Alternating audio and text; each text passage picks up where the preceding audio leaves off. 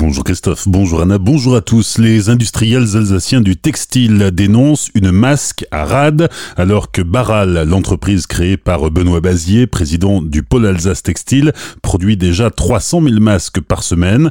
Elle s'apprête désormais à monter en cadence et à en faire 5 fois plus. Mais Bara produit des masques non tissés en matière synthétique et c'est ce qui fait bondir d'autres entreprises textiles de la région comme Pierre Schmitt pour Emmanuel Lang ou Dominique Malfait pour Durant le confinement, ils ont réorganisé leur production pour faire des masques en tissu locaux, mais sont passés à côté de grandes commandes publiques faites par les collectivités. Ils regrettent que la région et les départements n'aient pas privilégié les entreprises locales. D'ailleurs, la région Grand Est doit bientôt distribuer deux masques par lycéen, 560 000 masques, 923 000 euros. L'appel d'offres a été expéditif, les entreprises avaient moins de 48 heures pour y répondre. Elle voit dans la précipitation de la région une volonté de privilégier le non-tissé au détriment du tissu et des entreprises locales qui se sont démenées pour se réorganiser mais ne s'y retrouvent pas financièrement. La circulation du coronavirus est toujours très active en Alsace. Selon l'Agence régionale de santé, sur les 2300 personnes testées à la foire européenne de Strasbourg, 113 étaient positives, soit 3,9% contre 2,1% dans le Bas-Rhin. D'ailleurs, à Strasbourg, la préfète Josiane Chevalier a revu son arrêté. Le port du masque reste obligatoire quasiment sur toute la commune de Strasbourg et à toute heure, sauf dans la forêt de Roberceau, la forêt du Nehof, le port au pétrole et le port du Rhin. 500 personnes dans la rue à Strasbourg hier après-midi suite à l'appel de plusieurs syndicats. Les manifestants ont battu le pavé pour protester contre la précarité, la future réforme des retraites ou encore le manque de moyens alloués aux services publics.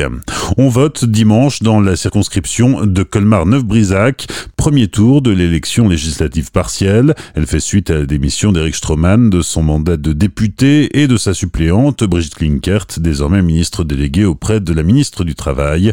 Dimanche, les bureaux de vote seront ouverts de 8h à 18h. Ce week-end, le parc des expositions de Colmar va enfin pouvoir rouvrir ses portes au public pour le salon Made in Alsace. Sur place, la Bonale qui viendra brader ses chaussettes par exemple, ou bien l'association Zéro Déchet Colmar et Alsace Centrale qui vous proposera des ateliers pour apprendre à faire vous-même vos produits ménagers ou cosmétiques au naturel. Made in Alsace, comme les romans de Michel Hutt qui sont pensés, écrits et se situent dans la vallée de Münster.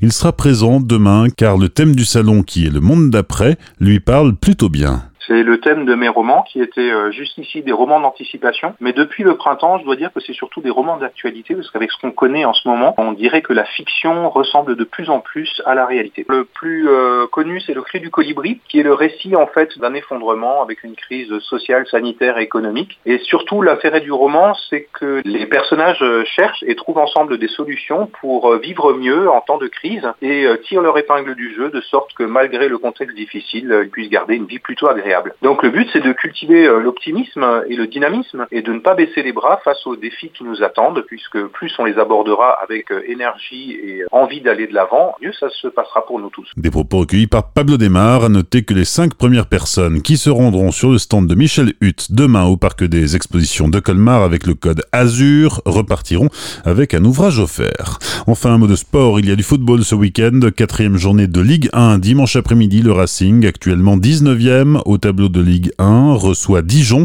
la lanterne rouge du championnat. La rencontre a lieu à la Méno et débute à 15h. Bonne matinée et belle journée sur Azure FM. Voici la météo.